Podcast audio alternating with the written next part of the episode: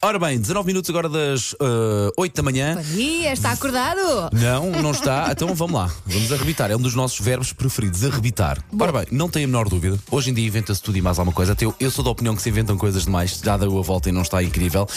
Agora, inventou-se um café que não se bebe, mas se cheira. Oh, meus amigos, eu, Eu sou da percebo, opinião. eu percebo isto. Oh Elsa, uma das coisas que nós temos boas desta vida é saborear, é dar aquele travo ao café, aquele sabor do café. Uhum. Sim, cheirar, mas por amor de Deus, o café foi feito para ser bebido, não é para ser cheirado.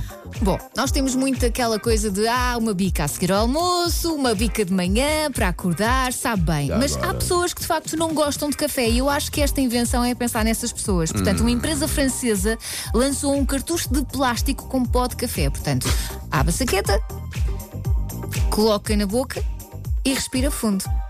Mas é, é uma forma diferente de saborear café. Se não gosta, eu acho que não precisa de pôr na boca, basta cheirar. É, cheira, está feito. Se bem que hoje em dia eu acho que não precisa deste pó, não é? Pensa alguém que está a tirar café, deixa-me cheirar o teu café. Fazemos assim, ah, deixamos os franceses e quem é a favor disto levar a taça. Epá, por mim, não vou discutir com essas pessoas. Pessoas que não gostam de café. Mas Pronto, olha, ok. pode ser a próxima frase de Qual? conquista. Deixa-me cheirar o teu café. Tenho algumas dúvidas que funcionam. Bom,